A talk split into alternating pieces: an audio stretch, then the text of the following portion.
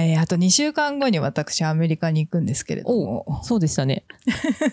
そうだそうだ。そうなんですよ。あのーリスナーの方も知ってる方もいらっしゃると思うし、うん最近聞いた方だとわかんないかもしれないんですけど、私コロナ前までほぼ毎年1年に一度、あうんうんの、アメリカのオレゴン州っていうところのポートランドっていう街に、えー約1ヶ月間まるまる、滞在して、はい。まあ、何をするわけでもなくただただ そこで生活するという。で、まあ、現地に友人たちがいるので、うんうん。彼らと遊んだりご飯を食べに行ったり、まあ、一人でふらふら街中を歩いたり、はい。大好きな古着屋さんに行って、うんうん。えーしこたま古着を買い込んで 帰ってきたり。ね。まあ本当に別に仙台でやってることとそんな変わんないことを言葉も通じずあもう喋れますけど言葉もうんうん違う、はい文化も違うところに行ってやるっていうなんか危機感を感じるみたいな危機感？なんか生命の危機みたいなのをああ、追い込まれてってことですか？危機感っていうとなんか、ちょっと、おってなっちゃったけど。やっぱり日本じゃないから日本の常識は絶対通じないじゃうんうんうんないですか。そうですね。うんで例えばね電車の中バスの中はい。で居眠りは絶対にできないわけですよ。あで荷あ、物の管理、のね。うん。でやっぱ後ろをすごい距離近く歩いてくる人にはめちゃめちゃ警戒しなきゃいけないとか何こいつみたいな、うんうん。なんかこうなんていうのかな。日本だと割とあたまたまこう補足が近い人かなみたいな。補足補足速度？歩く速度が速い人。そうそう。そうかなみたいな感じで流せるところが、うんうん。怪しいみたいな風に疑わなきゃいけないことがやっぱり多い環境。やっぱそれが外国だと思うので、うんうん。まあ、そういう場所だったりとか、はい。まあ何ですかね。やっぱりこうまず第一に言葉が通じない日本語が分かってもらえない、うん、で自分は絶対英語を喋らなきゃいけない、うん。で当たり前に向こうも英語でしか喋ってくれない、はい。みたいなところに行くっていう、うんうん。だから脳に多大なる刺激を与えに行くわけですよ。刺激だらけですね。刺激だらけ、でそれを久しぶりに、まあ、コロナ後ですね、うんうんえー約4年経ちますけども、まあ、ちょっとようやっと行けるということでそんな空きましたっけ？経つんだよ しみじみ。びっくりした自分ででもそうですよね。なんかあの、ラジオでうんオンラインでつないで一回やったことありますようんうんうんうね。んあれちょうどアメリカからねコロナ始まる直前くらいですよね。そうそうそう。そうそんな前か。そうなんですあれ以来なのでまあいろいろまたコロナ後でアメリカの方も環境だったりとか、まあ、経済状況とかもかなり変わってきていて、はいはい。まあ、ポートランド自体は割と安全な街ではあったんですけどそれすらもやっぱりこう不老者が増えたりとはあかで不老者が増えるっていうのは、まあ、よいよなんていうんですかねどうしても、うん。うーんとなんだろうな治安が悪化しやすい状況になりがちなので。ねそうですよね。日本でもね、そうですもんね。そうそうそうで現地の友人に聞くと、まあ、やっぱり昔よりそのなんだ気軽にみんなマリファナ吸ってるみたいな。おもおともと気軽に吸ってる。オレゴン州マリファナ合法なので。あ、そうなんですね。そうそうへそう。なんか OK ではあるんだけど、う前よりもなんかそのばなんていうんですかオーダーが低低くなってるというかなんか気軽に吸ってる人が増えたみたいうん。なちょっと頭いっちゃってる人人も増えてるよみたいなことは聞いてて、まあ、そういうのもあるから、うん。まあ警戒しながらーそうですね。ちょっともう無事にそう刺激を受けた状態で無事に 帰ってきてくださいね。はい、帰ってきます。楽しみにしてます。はい。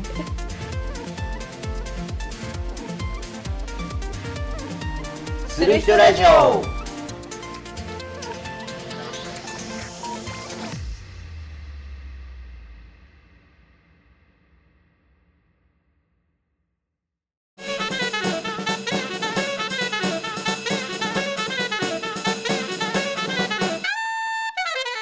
こんにちは、ともみタイプです。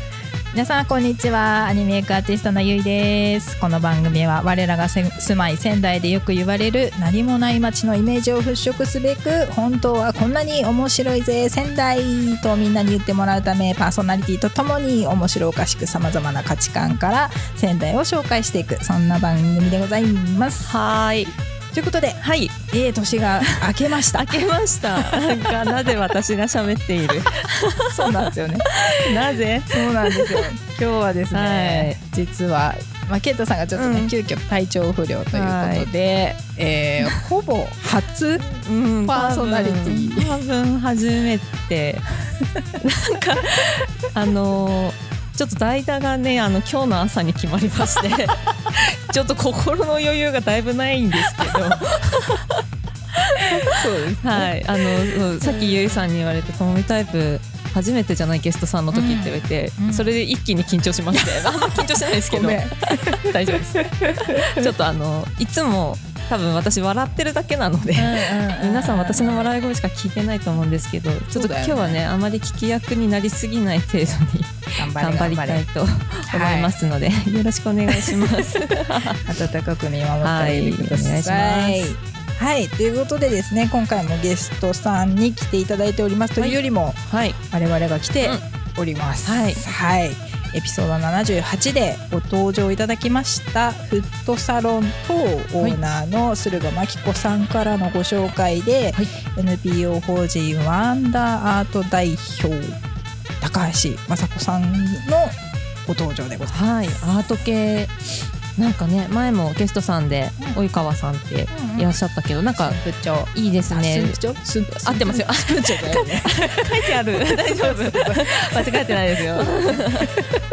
危ない危ない。ね、なんか私も仕事柄アート寄りの仕事をしてるので、すごい楽しみに今日来たんですけど、うんどんな話が聞けるか。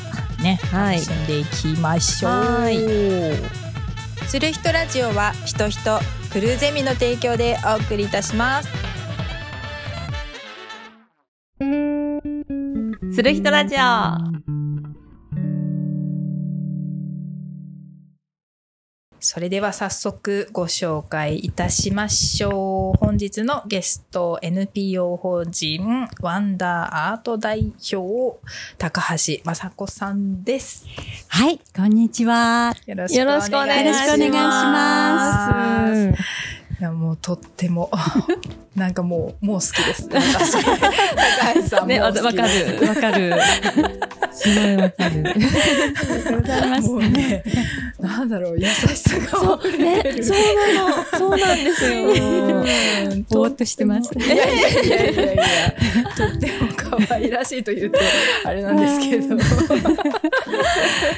ありがとうございます。ありがとうございます今日は今日はですね、ちょっとはい我々は、あのままさになんて言うんでしょう、高橋さんの、はいえー働く現場ですよね。そうですね。はい、こちらにお邪魔させていただいて、はい。最初にちょっと音収録前にあの展示物をさせてねいただきましたけど、ご覧いはいただいて。はい。めちゃめちゃ楽しかったです。ああ、よかったです。長時間いそうになっちゃう。そうそうそう目的を忘れそう結構見入っちゃって。そうそうそうそう。ね すごいと言いながらも、なはいなんて言うんですか、お一人一人の作品に、ね、皆さんね、個性が違ってて。うんうんね、本当に全然違いますね。そうなんです。一人一人、はい。びっくりしました。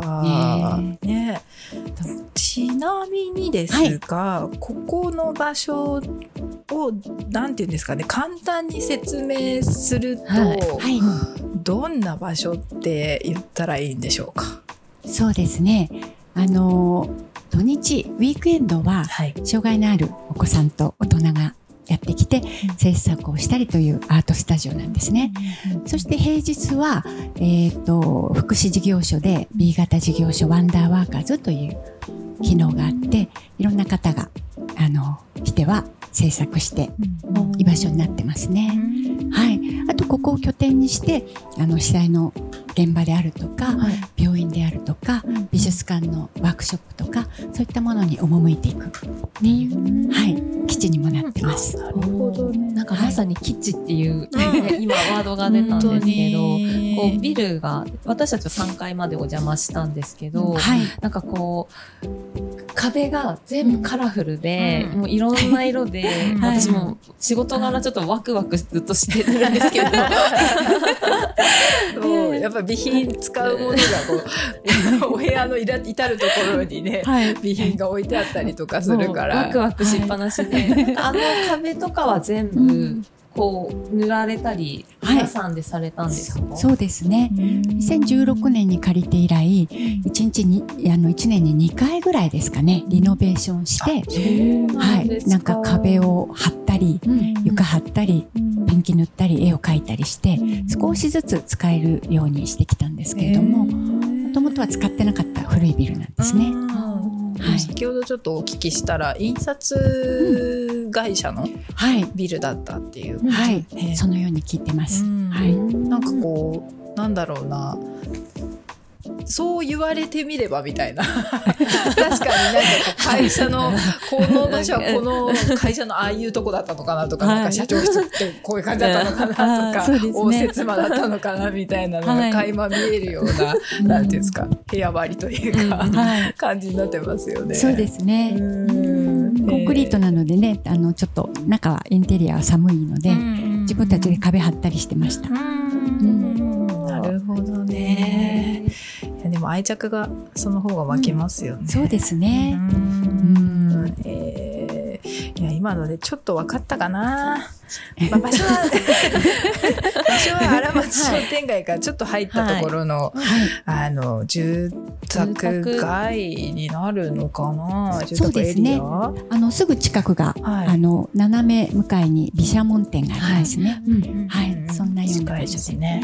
山町商店街の一歩中奥に入った入ったところですよね。はい。私の甥っ子がすぐ近くの保育園に通っている。あ、そうですか。私は小学校の時連邦に住んでたので、あ、そうこのですか。辺がちょっと懐かしい雰囲気になりながらあ、ちょっと共通点がありますね。はい。そうなんですよ。まあちょっと気になった方はね、あのはい調べていただければすぐ出てくるのでね。そうですね。はいうんぜひいつでも遊びに来てください。はい、ありがとうございます。じゃあちょっとですね、今の流れから、はい。ぜひ高橋さんのプロフィールをまずご紹介させていただきたいなと思います。はい。高橋雅子さん1957年生まれてらっしゃいます。アメリカの大学で芸術を学び、美術館のキュレーターですね、はいを経て独立されました。世界のアートを紹介する展示会や展示会の開催や展覧会。あ展覧会の開催や 国内外のアーティストとワークショップを実施されていらっしゃいます。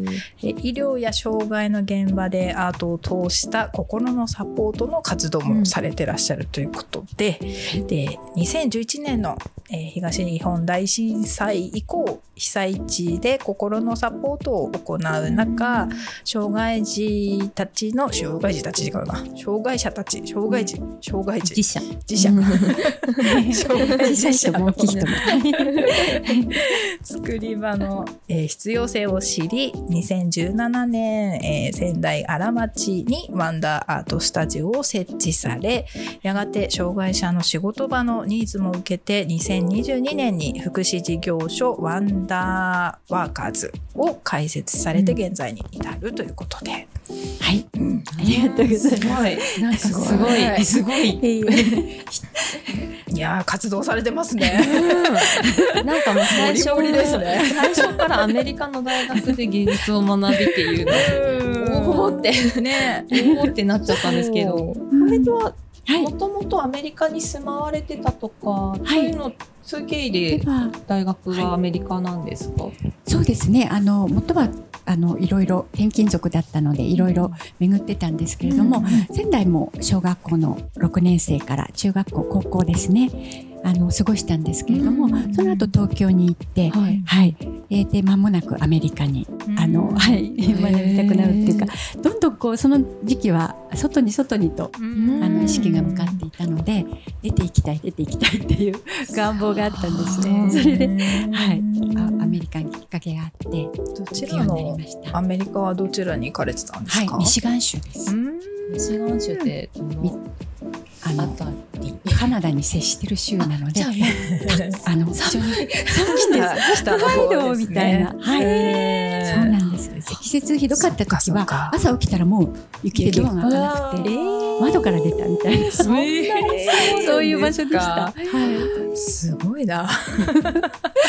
芸術はどういった絵とかを学ばれてたんですか？い、そうですね。最初はあの一般的なデザインとか油絵とかいろいろやったんですけど、最終的には立体造形で、はい。で陶芸とかもやりました。あー陶芸って言っても粘土で大きなものを作る。はいはいは、はいいそういうタイプオブジェですね。ーじゃあ割と作るものは大型なものというか、はだったんですね。そうですね。へはいーえそれは大きいものをつやっぱり作りたかったんですか？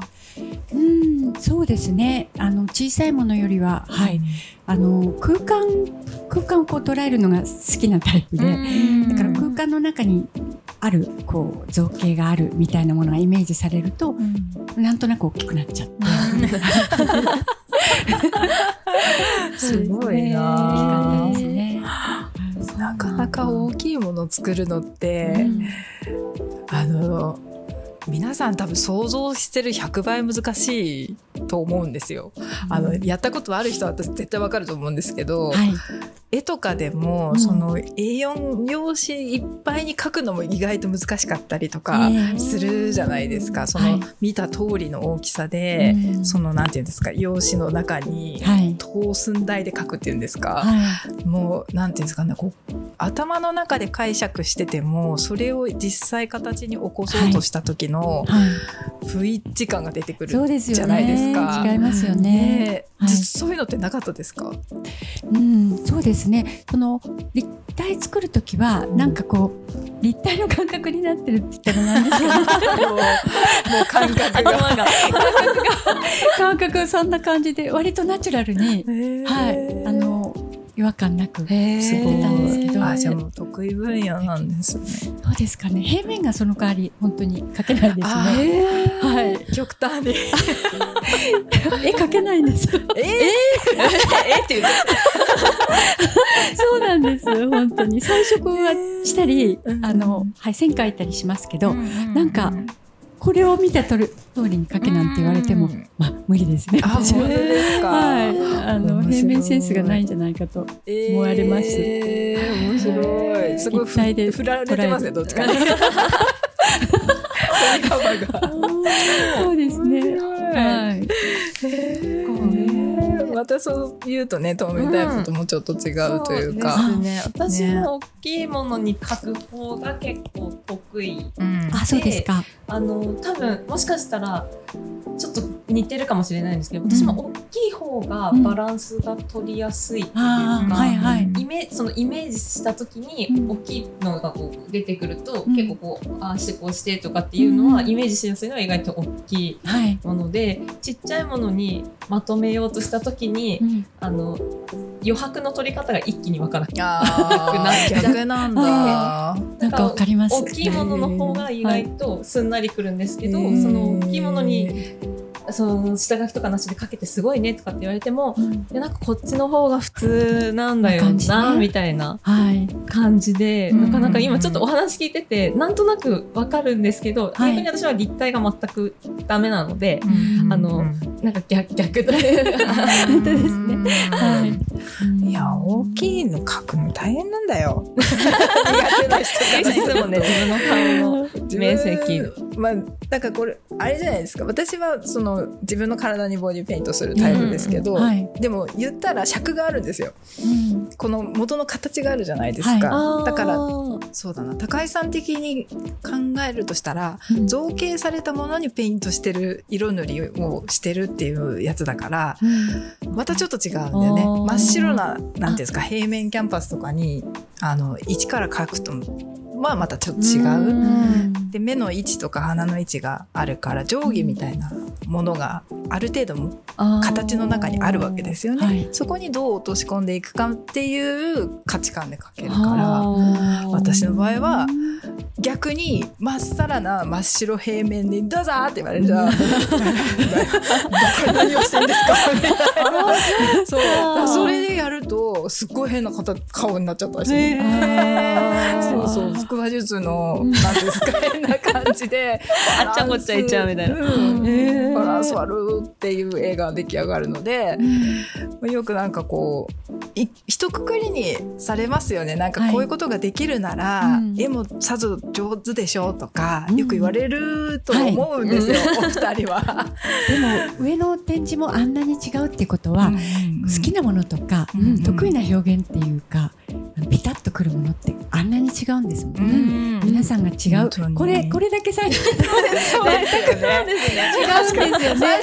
違うんですよね。本当に違いますよね。本当だ本当にそう。ねでもそれが楽しい。そうですね。本当そう思います。うんね、人間の多様性っていうかね、動物とか植物がみんな本当に種が違うじゃないですか。でも人間の世界になってくるとなかなかね、うん障害だとか、うんあの優劣とかいろいろ出てくると、うんとても違和感感じるのは、うん。やっぱりね、あの森林にあるさまざまな一個ずつが全部違う、動物も全部違う。それでいいっていうか、それでバランス取れてるから、うんの私たちもこんな感じでいいのではないだろうか。そうですよね。そうですよね確かに。すごい。いやでも一括りで例えば今じゃあ三種三様で、はいあのそれぞれに絵を描けって言ったらもう三人とも全く違うものを作り上げると思うんですけど、はいただなんかクリエイティブなものをするのが好きっていう共通点が一個今ああるじゃないですか。この三人の中で。うんなんかすごくこうそんなに語らずとも何かこう通ずるものを私は今感じてるんですけど、はい。それでいいじゃんみたいな。ね、そうです。本当にそう思います。はい。面白い。もうこれだけで1時間なんかね話せそうですね。本当そう。いやいやいっぱい聞きたいことあるんですけどね。そうなんですよこのね、施設のこともしっかりですけれどもね。あとは、それこそね、もうそのアートを学んだ後に、はい。えー障害のある方たちの支援だったりとか、はい。もう本当にいろんなことをさらにこう広げてやられてるじゃないですか。うんそこに至る経緯というか、はい。何かきっかけみたいなのってあったんでしょうか？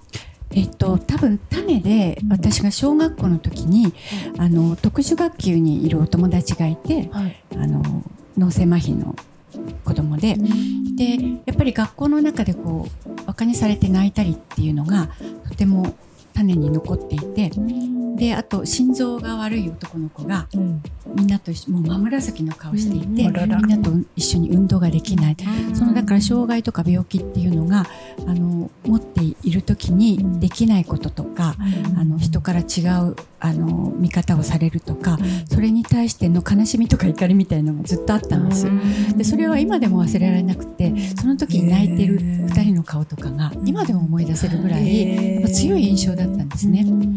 でそれとやっぱりおじいちゃんとかがみんな医者だったので、あの障害を持ったり病気の人が周りにいたので、それであのその人たちと向き合うのがなんか不思不思議だあの自然だったんですけれども、でも大学の学友で身体的にギュッと小小さいこうあのバランス身体的に、えー障害があるとか、うん。精神疾患の人とか、あのそれから性的マイノリティとかいろんな方がいたんです。だからうん、それぞれいろいろでいいなっていう。でそれが日本に帰ってきた時に、うん。そそれぞれその持ってる特性で生きづらい人がいるとなんかこう見たくなるというか付き合いたくなるというか、はい、それはもうすごく自然な感じで私が後に出てくる生き物とか人間が大好きっていう、はい。多分そこにスーッと入っていったものじゃないかなっていうことなんですね。好きなんです要するにその人だだったり生き物だったりが。とても好きなので近づいていっちゃうんだろう。なるほどね、はい。なんかすごい今のですっと分かりやすかった、すごい、うん。うんうん。あそういうことかみたいな、あ確かにな。好きとかね興味がどうしても出ちゃうみたいな、はい。目がいっちゃうっていうところからってことですよね。うん。なるほど。いやでも今ちょっとお話にもあったので、はい。ここでですよ、はいはい。早速なんですけどもはいいつものですね。いっちゃいます。かはい。あのゲストさんを掘り下げるコーナーにちょっと行きたいと思う。ので、じゃあ今日はちょっとタイトルコール代打んでです。すいませんが私 僭越ながら。させていただきたいと思います。なんだ。ほらいつも健太さんが勢いよく言うからど うどうしていいのかなと思って口がね。そうそうそう。はい、じゃあ僭越ながら。透明タイプにおはい。願いいたします。はい。は何をする人ぞ。よかった。ヒューいただきました。このコーナーは事前にゲストさんからただ挙げていただいた自分といえばの3つのテーマに沿ってゲストさんのことを紐解いていきましょうというコーナーでございます。はいでは高橋さんの自分といえばの3つのワードは1大移動2アート3生き物愛はい。はい早速 生き物愛というワードが3つ目に ありましたが、じゃあはい。1問目からぜひはい。はい。お伺いしてよろしいでしょうか？はい、あの3つのテーマと言われて今まであんまり自分のことを振り返ったことが本当になくて なんかあの回遊魚のようにマグロのようにひたすらこう動いてるので自分を見たことがなかったのでこのコーナーで言われた時に、あ私って何してきたんだろうとかなんだろうって思ったんですね。で一番顕著なのはとにかく移動してるっていう。大 ここで大移動って書いたんですけどまずあの引っ越しも子供の頃から20回してるので、はい、20回してますし留学でアメリカに行っているので、アメリカにいる時にも、うん。ミシガン州を起起点にモントリオールとかシカゴとかニューヨークとかボストンとかデトロイトとかこういろいろ回ってるんですけど。で帰ってきてからもやっぱり仕事編としてはですねはい。あの仕事のあのアーティストをたあの探すためにアボリジニのアーティストを探すというオーストラリアの大自然の旅を始めるんですね。それで車でいろいろめ巡ってノーザンテリトリーというかあのエアーズロックとかがあるところの方までどんどん行ってまあ出会うわわけなんですけれどもそれを皮切りにカナダのアーティストを探しにバンクーバーに行ってロッキー山脈行きます。そしてフィンランドの映像作家とあの打ち合わせのためにえーヘルシンキに行きます。そしてポーランドのアーティストの展覧会企画とかワークショップをやるのでワルシャワに何度も行ってます。そしてアメリカのアウトサイダーアートの展覧会をするために、えーニューヨークのソーホーとか、えー南部のジョージア、アラバマ、ミズーリ、ボルティモア、そしてアフリカのストリートアートの展覧会開催で、ガーナ、トーゴ、コートジボワール、ヨハネスブルグとか行くんですけれども、えーそしてなんと南アフリカ2回目に行った時に拉致監禁という事件があって、あのやっぱりみあのヨハネスブルグね先ほどおっしゃってたかと思いますけど、あのはいいろんなえっと海外っていうのはやはり危険がいっぱいある。そうですね。ね、はい、それで、あのー特にヨハネスブルグとかは、えー、と海外から行った人はあのホテルからしっかりと車で、保護されて、そして民間の一般の人たちがいるところに雑踏に入ってはいけないと、あのっとお金持ちだからといって、取られてしまう。はい。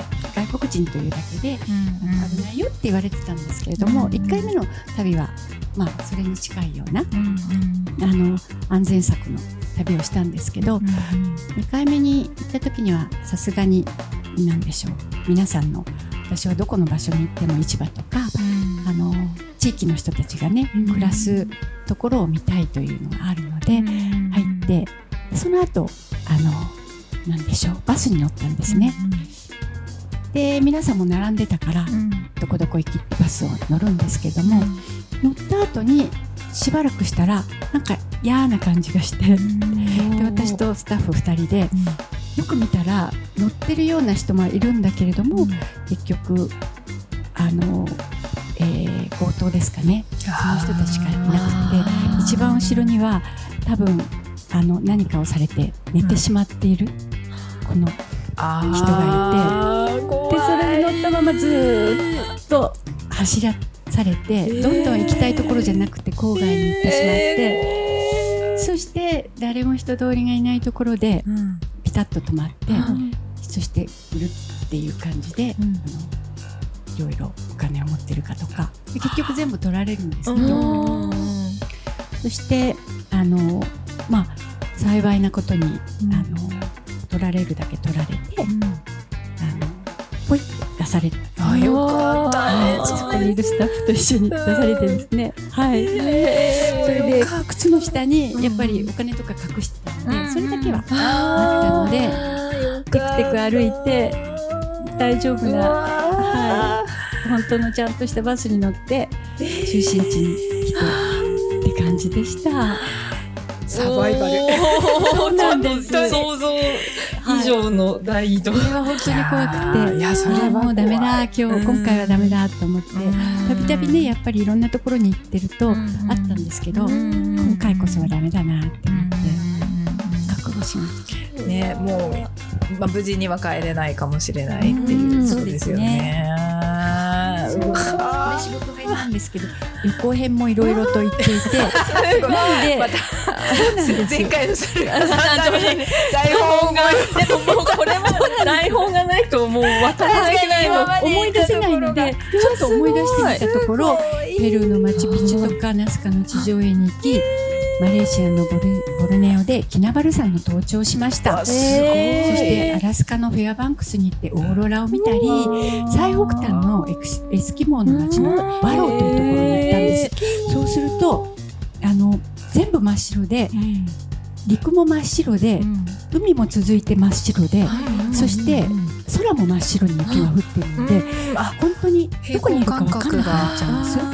そういう感覚を初めて味わったのがバローなんですけど、エジプトのピラミッドとかね、それからここでは市内山に登頂し、メキシコの遺跡を巡り、えーアメリカはね普通にグランドキャニオンとか行ったんですけど、ロサンゼルス、ラスベガス、ニューメキシコの先住民の街とか、ごいな。すごい。イギリスのあの美術館とか湖水地方。フランスも美術館とか、バルビゾンイタリアはベネチアフィレンツェ文化遺産韓国は民族村とか、ねはい。すごい。そういう感じでですねあの移動がとても多いんですよそうですね。大移動といったのは、うんこの仕事でも旅行でもうん。動いていて、そしてなんと日本に帰ってきて被災地のあの支援活動をするんですけど、それが地球5周分になったんです。すごい。移動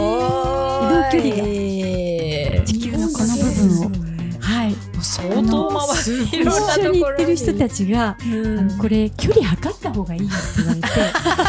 移動しすぎてて。そうなんです。よこれがね最初にこう行き始めた。すごい。例えば今ね。2011年。本はい本なんですよね。はい。これは。これは回ったところ。を回ったところが表から裏までずっとあるんです。裏もあった表紙とはい表表紙裏表紙に行ったところの文字がすんごいちっちゃく書き示されてるすごいだから証拠りもなくですねこのように動いて回っているすごいう10年間こでとですね。10年で。ですもんね。はい。10年で地球公衆分を日本でしてるって。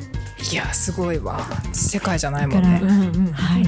何よりも私は移動なんだろうなって思ったんです。思い返した時に病院もあの北海道から沖縄の病院を転々としていてあのさっき調べてくれたら延べ1111病院を行っていてすごい。病院数は203病院だそうです。すでも本人はね全然記憶にないんですよ。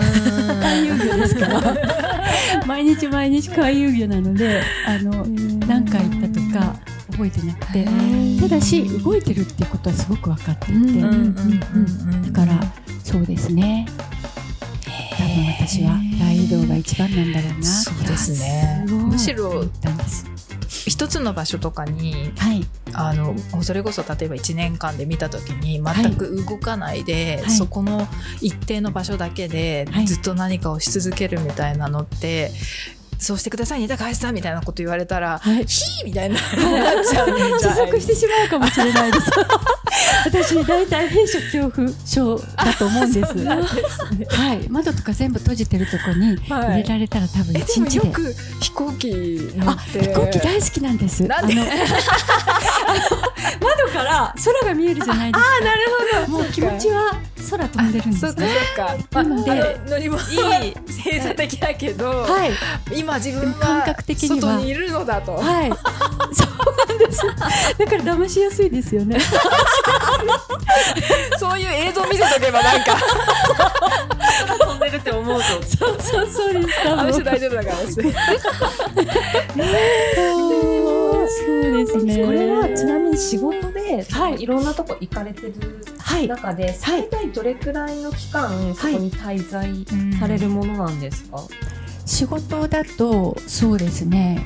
でも23週間長くて23週間で大体は1週間とかパッパと帰ってきますね。はい。国によってもね滞在できる日数とかもあ結構ねビザがあのね。限られてたりしますもんうんね。あと大体何かここで動いてはいてそれを一瞬出るわけなのでああそうかそうか戻ってきてはいやらなければいけないことがあるので。そうなるとまあそうですよね。いやすごいわ。いやでもいいちょっと。ちょっとさっきあの、はい、彼女あの、はい、ゆりさんはアメリカに行くって言って、その一周、ね、今回なんか、どこ行くんでしたっけ？えっとアメリカの国内の中で一一回移動するので、はい、最初はポートランドに1週間滞在して、はい、えー、後半の1週間をフロリダまで移動するんですね。はい、で全く文化も土地も、気候も時差も、あるじゃないですか。で、ね、私でもポートランドが大好きで、うん、好きだから毎回行くんですけど、今回はもう半分興味がないって言ったらあれですけど友達に会いたいがためにだけ行くので、フロリダは。はい。あのーその後半の1週間などうしようかなみたいな感じなんですよね。はい。で最初の1週間のポートランドはもうさぞかしあっという間に終わるであろうみたいな、はい。い、ろんなところに行ったりいろんなことがしたいみたいなのがあるんですけど、はいまあ、そうは言いつつもなかなか仙台から私はこう、うん。この4年通して出てなかったので。コロナがねありましたよねで言うてもやっぱりポートランドばっかり行ってたりとかして、うん。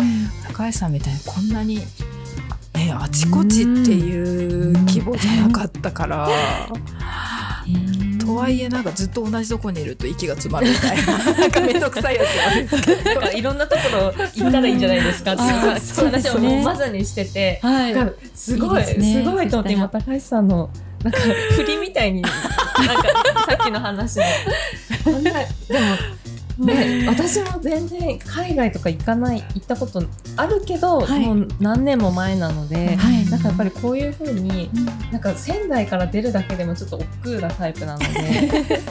いやなんかもうで高橋さんあの皆さんすごいあの想像していただきたいんですけどめっちゃくちゃ小柄で、うん。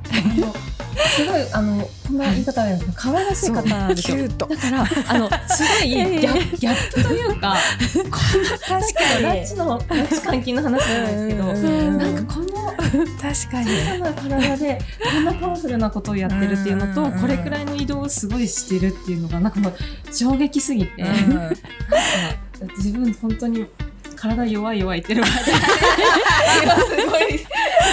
励まされてそう実感してるんですよ。本当そうですよね。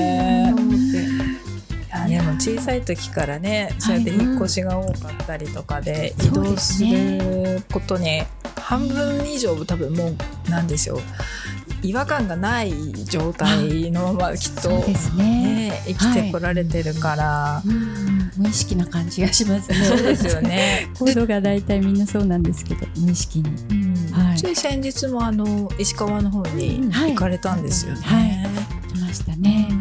割とあれですよね。早い段階で行かれてましたよね。そうですね。あのちょっと迷いながら9日に出発してたんですけど、現地までは行けたんですか？はい。あの渋滞が行きと帰りはもう全然道が違っていて、行きはあの七尾から東側の湾岸をこう行ってまっすぐ輪島に行ったんですけど、帰りは輪島からあのえーっとえーっと何でしょう。奇抜な地下地下ですね。地下回りでつまり、えっと西側の湾岸。金沢とかの方というあそうですね。ようなはい。ルートですかね。はい、金沢まで降りないですけども、うん。あの地下から蓮見っていうところからスコンと今度七尾側に来てそして富山新潟福島あなるほど仙台と帰ってきたんですけど行きはすっごい渋滞にはまりましたけどうん。帰りは全くなくて。だからはい。んあの皆さん行かれる方はあの西側のねうん道路を通るといいと思うんですけども東側は本当に詰まっていてましたね。ねまだまだ全然なんかあのああいうなんていうんですか半島エリアだから余計みたいですけどそうですね。なかなかこねう本州の大きい道路がこういっぱい通ってるようなエリアじゃないからうん。余計になんていうんですかいろんなものが入りにくい状態になっちゃってるっていう報道は聞きましたけどね。はい。うん。やっぱり来るなって報道が多かったので、うん。だからもう本当に罪人のようにこっそり隠れて静かに 静かに行ったんですけど、でも東日本でね、と熊本であのずっと通ってる中で、絶対必要な時期っていうのもあったし、うん。必要なものもなんとなく、あの気気がつくものもあったので、そういったものを持ってやっぱりあの行かないとどうしようもなくて落ち着かないものですから、はい、もうこっそりと本当に静かに、はい、来ました。そうだったそうなんです。いやーすごいなーいやまさかこんなに移動してるとは思わなかっね、すごい。そうですね。私も移動なんだなって、たねはい、特徴は移動だと思いました。確かにこれは自分を形成する一ねつなんだろうな。いやーそうですねじゃあ次ね2番目のアート。はい。そうですね。うあとはこうあまりにもこう無意識すぎて、んうん。でも多分それがないと酸素のように多分あのないといけないっていう不可欠なものだと思うんですけど、もうあまりにも普通な感じで、でも周りにあっていつもあの周りにあるものでっていうとやっぱり後は外せないなということで、はい、うん。アートなんいですけど。つ頃からそういう、まあ、例えば高橋さんの場合だと多分造形だと思うんですけど造形とかをしだしたのって、はい、造形が多分一番最後に来たと思うんですけどそうなんですね。あの、まあ、感覚があの動くようなもの、うん。あー美しいなとかうわー感動するみたいなのあるじゃないですか、そういうもの多分最初は音楽で次文学であの読むもの、はいはい。そしてあのなんか表現するっていうのは最後に来てるような私はあー。そうなんですけどだからアート全般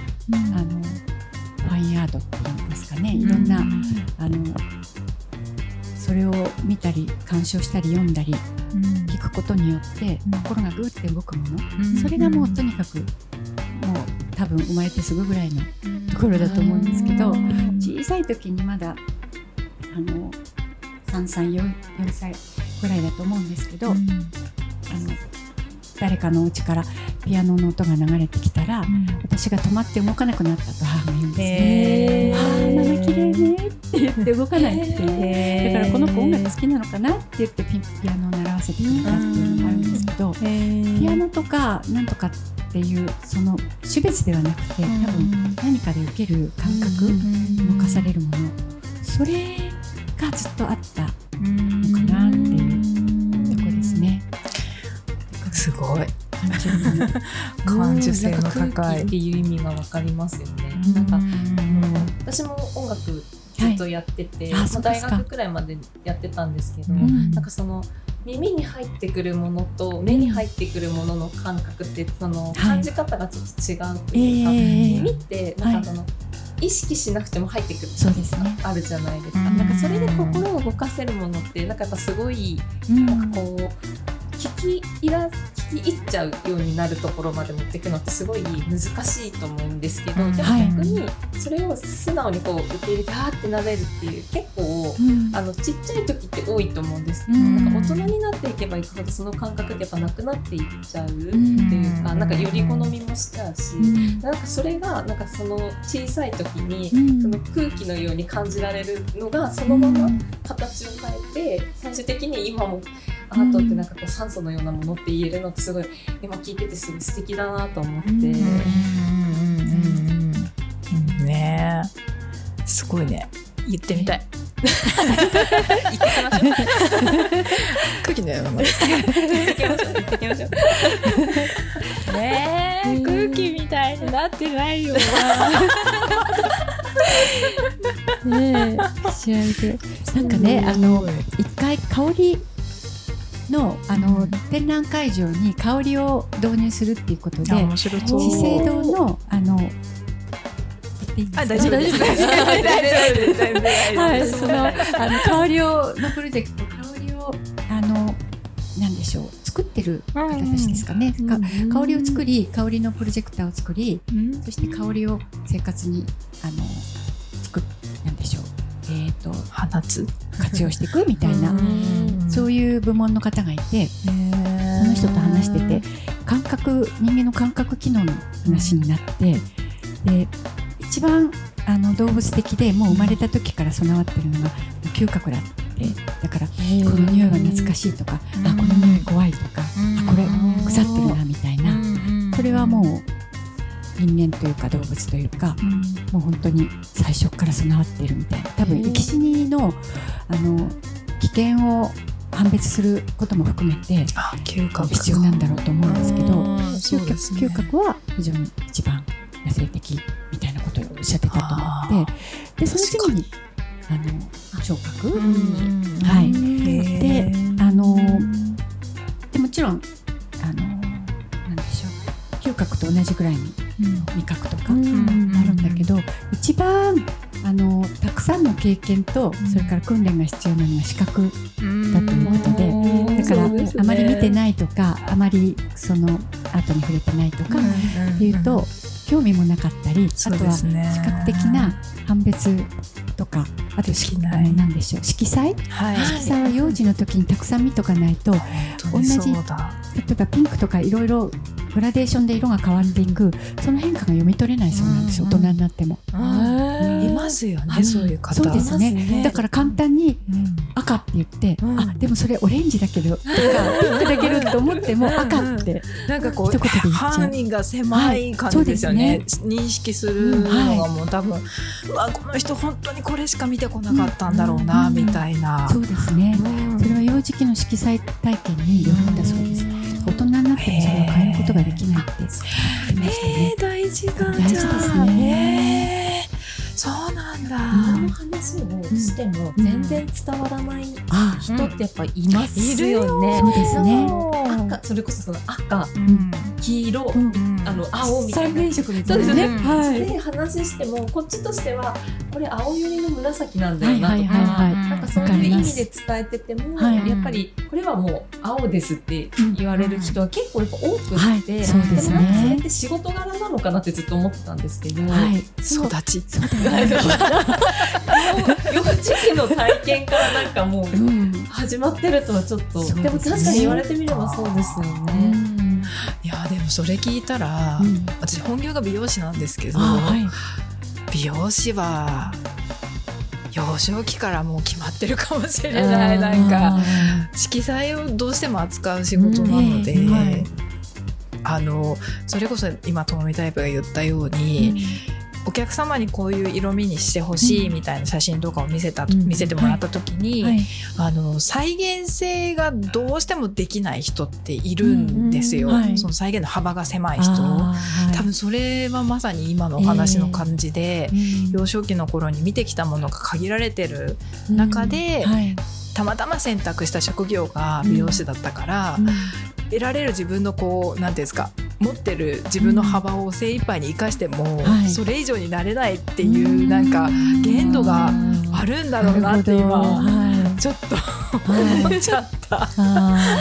そうかもしれないですね。いやー大規制事が絞られちゃいますね。そうですね。うんそうかじゃあもう本当にいろんなものを見せて、うん。いろんな体験と、うん。なんだろう色味もそうですし、そうですね。ね。え嗅覚もそうですしうん。聴覚、うん。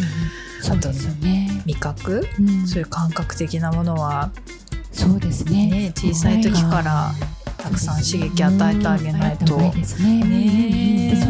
感覚体験っていうのが、うん。あの非常に限られて、うん。あのなかった人は興味が例えば失せるとか、興味をたくさん好奇心持たないとか、人とコミュニケーションを取り取る必要がないとか、うん。あの閉じてしまうところがあるみたいなんです。だからはい、いるんだ。ろんな興味を持つとか、うん。あのどんどん人とお話をしようとか例えば、うんそういうふうに向いていかなかったりする可能性もあるということなので、やっぱり感覚はその意味でかなりエッセンスの必要なことかもしれないですよね。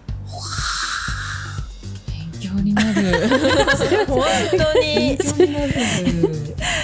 一つちょっと質問なんですけど、はい、今あまあそれこそ高井さんはこうアートを通じていろんなまあ障害のある方たちともこう触れ合ってらっしゃるじゃないですか。はい、で今障害がを持ってる方はい、で発症するのがもうそれこそ生まれた時からだけじゃなくて、はい、大人になってから発症する人って今すごい増えてるじゃないですか、はい。そういう方たちと触れ合ったりすることもあったんですか今までって？そうですね。はい、えーあのこちらで来ていらっしゃる方も、うんうん。あの大人になるまでうん。本当に普通にあの生きてきてうん社会生活もできるし、うんただある出来事とか、うん。あので精神的にダメージをうん。で精神的な障害を持ったりする方もいらっしゃるし、えー。はい、後天的なものもねたくさんありますね。うん。そういう方たちがこの場所に来て、はい、まあ、アートとしてこうじ内なるものをこう発散はい、してうん。なんかこう変わっていったりとか、うん。なんだろう、まあ、改善するっていうのとまたちょっと違うのかもしれないですけど、はい、そういう人としてのなんか変化みたいなのってはい、やっぱり見られるものですか、そうですね。あの人によって違うかもしれませんけれどもやはりうーんと楽になるっていうように見えますね。なんかあのそれとか自分を受け入れられるっていうんですかね。自分がやっぱり自分のままでいいんじゃないかなとか自分が好きになったって言った人もいますしはい、今まで自分のこと嫌いだったけど、うん。好きになりましたってまできたりうんあのあとはそうですね非常にあの多分人と違ってて、おかしいよとかこうしなさいよというふうに、あの障害を持っていると言われる人それが障害かどうかっていうことも難しいと思ってるんですけど、うん。あのでもそう言われて強制をさせられようとすると、ん。自分の本来のものじゃないものに何かあの型にはめられようとして、うん。とても苦しいからうん。例えばカチンコチンであのガードを張っている人がこれでいいんだってなったらガードがポッと外れていって、非常に柔らかくなったり、ははっと笑ったりくすって笑ったりするとわあよかったっていうなんか心から嬉しくなったりしますよそうですね。ね。はい、そういう変化はあるでまだ事業所は始めてあの2年なので、あの経験は浅いと思いますけれども、それでも変化は少しずつ感じられます。いいですねいや結構身近にいるんですよ。うん。そう。いう。そうだと思います。たくさんいると思います。うん。だって自分のままじゃいけないって言われるとおかしくなっちゃいますよね。そうですよね。苦しいですよね。ねなんかもう大体そういうなんかこう予兆があるというか、うん。本当にあと一歩でおかしくなっちゃうんじゃないかなみたいな方とこう接してお話しすると、あのもう思考がすごい針の糸を通すような狭いちっちゃい思考にもうなっちゃってて、もう聞いてるこっちが苦しくなっちゃうみたいな、うんもうあこれはかなり来てるなみたいな人とかが結構今のご時世なのかい結構いらっしゃるので。そうですよね。うん。いやそんなことないんだけどなみたいな。アートっていうなんかこうまた、なんていうのかな言語とも違うし、うん。本当にこう正解のないもの。をそうですよね。ねえ。はい。本当に表現をするっていうでその表現にも別に分別があるわけでもないし、何作ったってね何どんな表現をしたっていいっていう。はい。その中を通して変わっていけるというかこう殻を破れるというか、ね、自由になれるみたいなかけになってくれるんだったら。うん、そうですね。願いますよね。ね。でもそう考えると本当に素敵なお仕事だな、ね。いやでもこの最後の3つのは、3つ目に多分全部つながってるんだろう。なんか今の話もすごい愛に溢れてるなって思いながら。私はハグがしたい。高橋さんにねすごい大きなハグをしたいしたいすご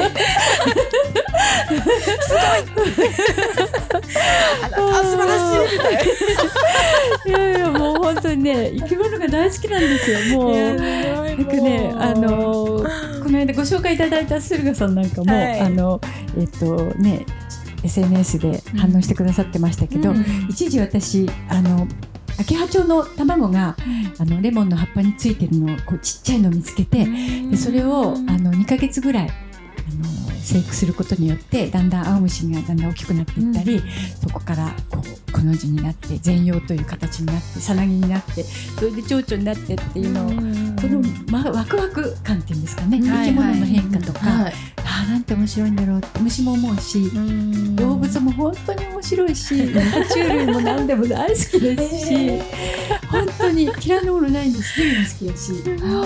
はい。すごい。それで人間も本当に面白いじゃないですか。うん。面はい。白いですよね。いろんなどうあの、ね、動物もそうだし人間もそうだしあーたくさんいろんな人がいて本当に嬉しいなと、うん。これが全部同じ柴犬だったりしたら、違うよなみたいな。いろんですね。なのがいるから柴犬も可愛いんだけれども、ですね。はい、みんな同じ花だったらなんてつまらないんだろうって思うんだけれどもうん。人間もそうですよね。そうですよねだからいて本当に面白いなと思ってなんでこんなことするんだろうとかなんでそんなこと考えるんだろうって聞くとはあと思ってだから生き物の面白さって尽きないですね。うん本当そうですよね。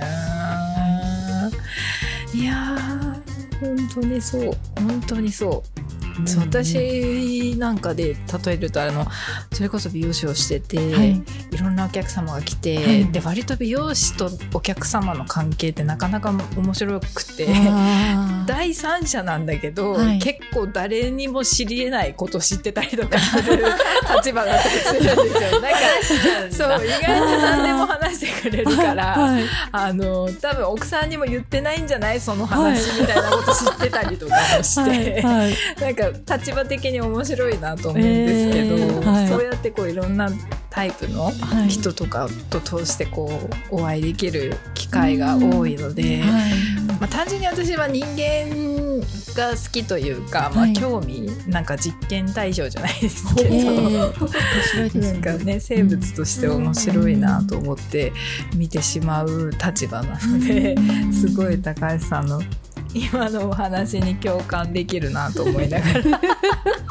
なんか普通では話さないようなことをあの美容師さんにお話しするっていうなんかわかる気がして、あのもう髪こうやってもらう時はもう委ねるっていうか、あそうですね、はい、自分を委ねて、うん。もうやってもらうがままっていうか、そうなのでかなり身を任せる感じがあって、だからあのおしゃべりとかね他の私もやってもらいながら隣でのお話が聞こえたりすると「おっ」みたいな。それ話しちゃう出ますよね。すごいやっぱりそこですね。ありますあります。思います。そうそれ言っちゃうかみたいなことが結構みんなおそうですね、うん何でもよく言うなとうんそうですね。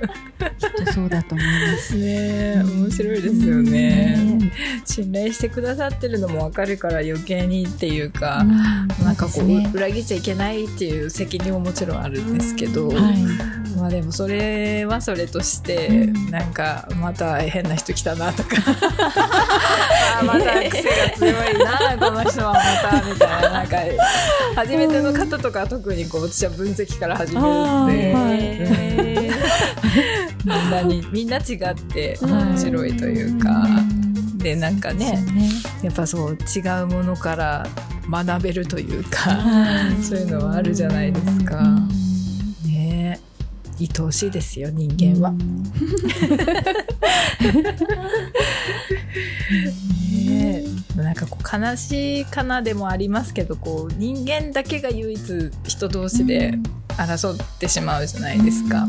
その違うがゆえにこう勝ち合っちゃうみたいなのも事実としてあるから、うん、なんかねそれこそ今の時代だとこうこんな何年も経ってもやっぱり戦争はなくならないしみたいなのもあるとね悲しいものはありますけども。本当にねね戦争破壊ばかりで何もないからせっかく生まれてきたのになーって思って悲しくなりますね。うんいや本当そうですよはね。まだまだ話したい、話したいんですけどだいぶいろいろね。聞きまくっているので。はい。またねそうですね時間を作ってはいはい。ぜひまたお話をお伺いしたいと思います。ということでですね、では最後になんですけれども、はい。えー高橋さんの方からぜひ次のゲストさんのご紹介をいただきたいと思いますので、はい。よろしくお願いいたします。はいえーっと次の方はですね酒井武雄先生とおっしゃいまして、はい。えー元は小児科の医師お医者さんですね。はい。はい、なんですけれども、えー私たちのそのいろんな個性というか障害を持った方たちが来ているスタジオの方に先生時々アドバイスに来てくださったり、あと保護者の方がねあ子育て困ったなとかいろいろそういったもののあの相談にもなってくださったりっていう先生なんですね。はい。はい、えーお医者さんですけれどもとっても優しい方なのですが、はい、ぜひお話聞いていただけたら嬉しいなと思います。はい。私も聞きたいです。ありがとうございます。すごいですね。なんか初めてですやっぱりね、お医者さんっていう名前がね、もうね、わーってなるよね。うん。でもその時点で私はいろいろ聞きたいことがもうすでにいっぱいあるんです私もいっぱいあります。弱いしか。私も小児科にお世話になってたす。ごいミラノで。ミラノでっていうのはあれですけど、はい。あの病院っ子なのですすか。ごいいろいろ聞きたい。ね楽しみ。あそうりがとうですね。はいありがとうございますありがとうございます。はいということで本日は NPO 法人ワンダーアート代表の高橋雅子さんでございました。高橋さん、ありがとうございました。ありがとうございました。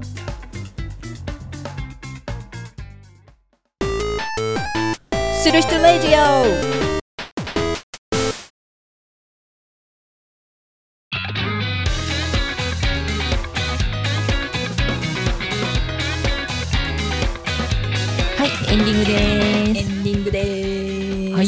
引き続き高橋さんにもお付き合いいただいております。はいはいありがとうございました。いましたはい、いかがでしたか？楽しかったですね。三人の女子トーク、あのアーティストトーク。あの盛り上がり、はい、うん。あの終わりが、はい、見えない。盛り上がしはずっと喋っちゃいそうな感じでしたね。ね。いや我々もすごい楽しかったありがとうございます。ありがとうございますした。ぜひですね、はい、あの、うんこの、えー今高橋さんがいらっしゃりさらには我々も今ね、いるはい。ここで、えーまあ、ここでってわけでもないですよねはい、ワンダーアート自体で企画されてるイベントなどあれば、はお知らせをいただきたいなと思います。はい、ありがとうございます。はーい。えっ、と2月と3月3回ですね。はい。あの2泊3日のアートキャンプを行うことになってます。これはあの発達障害の方たちがあのまあ参加しできたら生き物とかあのいろんなことですね。あの自然を体験できたらいいかなと思うもので子供から大人までどなたでも大丈夫なんですけれども、はい、えー日程と2月10日から12日。はい。2月23日から25日。3月29日から3月31日。この3回なので、はい。えーもしよかったらあのワンダーアートの方にお問い合わせいただければ詳細とかがわかると思います。はい。あの泉ヶ岳とかね自然たっぷりのところで、あのはい過ごしたいと思います。よろしくお願いいたします。はい。ありがとうございます。これは予約は今まだできる状態ですか？はい、あの始まったばかりなのあで、そうなんですねはい、はいあのぜひぜひご応募いただければと思います。じゃ最初は2月の10日10日ですねそうですね。これはあっという間ですね。い。本当ですね。確かにはい。ぜひ気になる方はチェックいただきたいと思います。はいありがとうございますありがとうございます。はい、じゃあ最後にですね、ちょっといつものお知らせいきますかね。はいはい。えーこの番組ではリスナーの方からの番組へのご意見ご感想の投稿をお待ちしております。メッセージはする人ラジオのメールアドレスへお送りください。メールアドレスはする人ラジオアットマーク Gmail.com する人ラジオアットマーク Gmail.com までよろしくお願いいたします。はい、はい。する人ラジオは各種ポッドキャストアプリ、ひとひと YouTube チャンネルのひとチューブにて配信をしております。えー月に今は1回ですかね。はい。はい、ね。定不定期の配信となっておりますけれども、週末の夜の8時に配信ということだけは決めて配信しておりますので、はい。まずはそれぞれの SNS ですとか YouTube のチャンネル登録をご登録いただきまして、ぜひお知らせをチェックしてみてください。はいどしどし送ってくださいはい。ということで、今回はここまで。せーの。またねする人ラジオは、ひとひとクルーゼミの提供でお送りいたしました。